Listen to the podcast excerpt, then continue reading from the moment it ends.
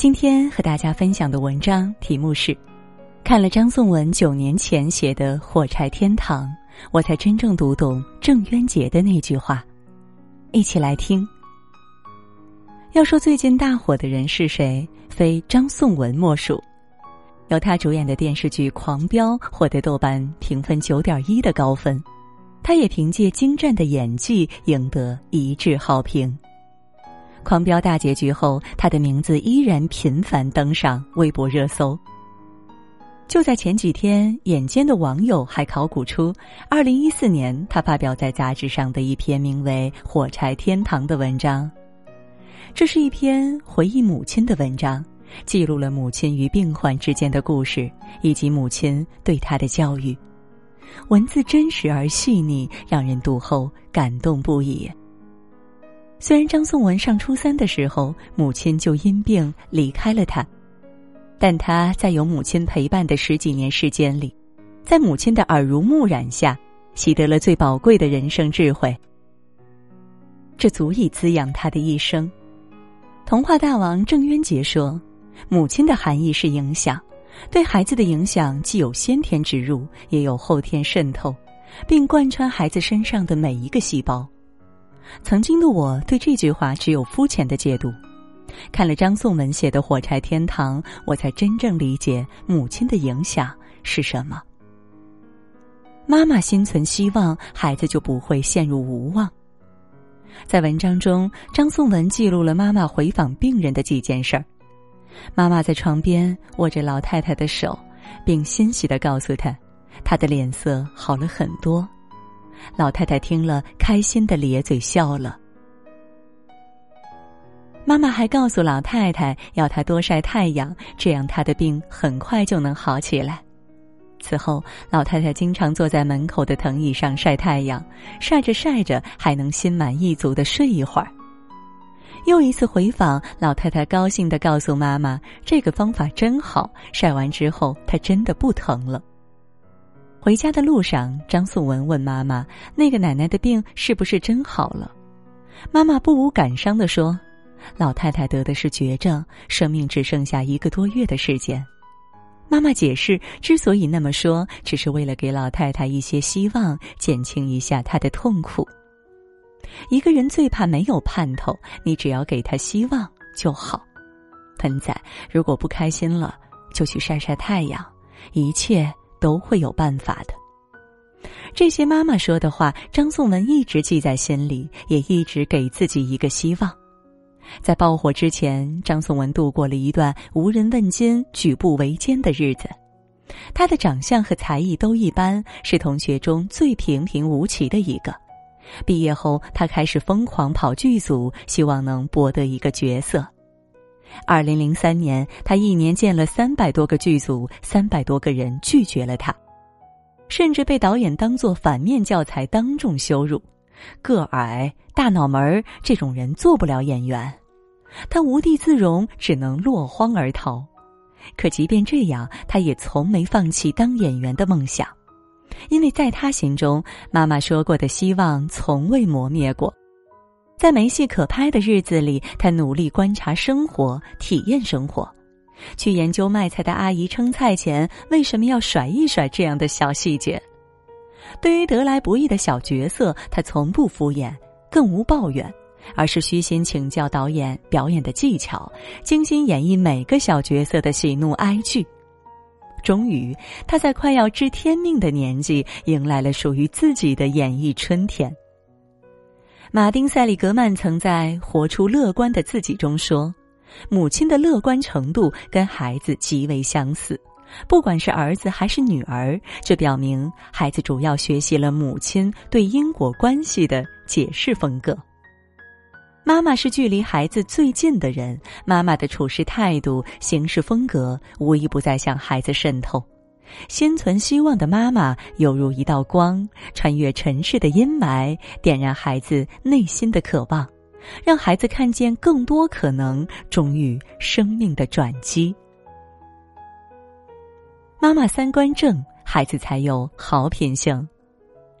张颂文六岁的时候，就在妈妈的小诊所里了解到小孩子是怎么出生的。所以，当怀孕的老师告诉同学们要休产假的消息时，张颂文大声说：“老师要生孩子了，他会从肚子下面生一个孩子出来。”老师很生气，向家长告状，给张颂文扣上了“无药可救坏学生”的帽子。妈妈没有因为他说的是事实就袒护他，而是心平气和的对他说：“人和人的标准不一样，分寸不一样。”有的事儿你知道就好，不要觉得你很聪明，知道吗？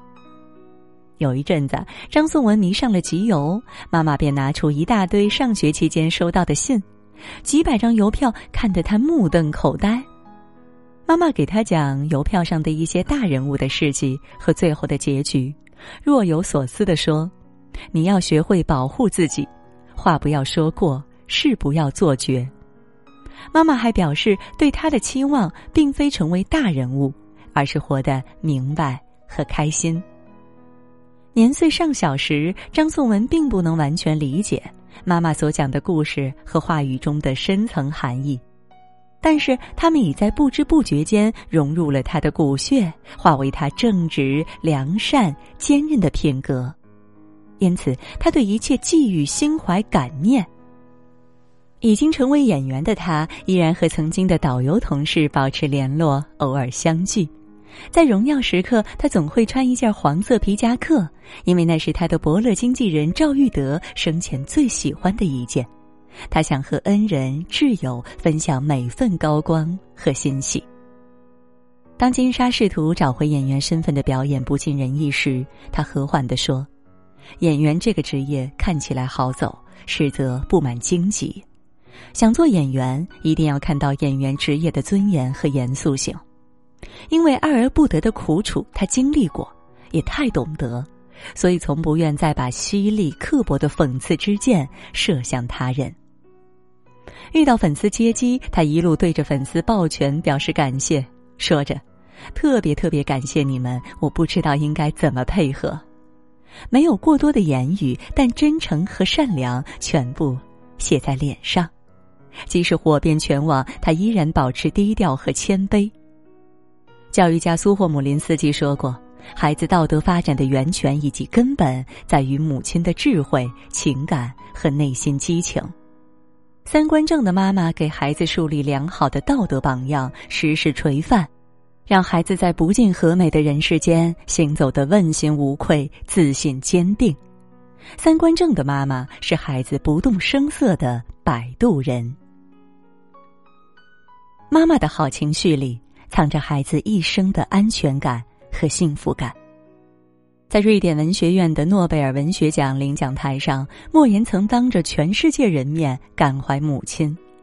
在感言中，他回忆起小时候的一件事儿：他提着家里唯一的一个热水瓶去公共食堂打开水，却因饥饿无力失手将热水瓶打碎。看着破碎的热水瓶，他知道闯了大祸，害怕的钻进草垛，一天没敢出来。直到傍晚，他听到母亲呼唤他的名字，才从草垛里钻出来。他已经做好了挨骂挨打的准备，但母亲没有打他，也没有骂他，只是抚摸着他的头，口中发出长长的叹息。他认为自己在文学方面能有如今的成就。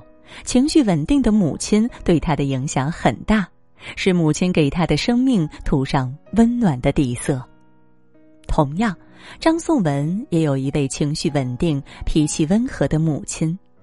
小时候的张颂文调皮好动，很希望有一个大盒子能把他装进来，让他可以像猫咪一样藏在里边儿。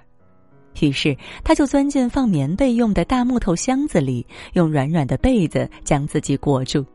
在这个狭小但完全属于自己的空间里，他天马行空的想象着，演绎着各种英雄角色。可是，箱子的搭扣突然扣上了，他从英雄变成困兽，便疯狂的踹着、推着箱子。妈妈不怪他破坏木箱，也不怪他蹭脏了棉被，只是打开箱子将他抱出来说：“走，我们去看老奶奶。”还有一次，张颂文和妈妈一起去外婆家，途中他只顾看河里的小鱼，结果和妈妈走散了。当妈妈找到他时，天已经黑了。妈妈难掩着急，却没有责备他半句。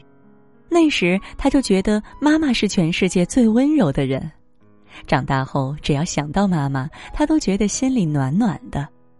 正是因为从小浸润在妈妈给的温柔里，长大后的张颂文历经世事搓磨，与生活狂飙，依然保持最初的那份热爱和温情。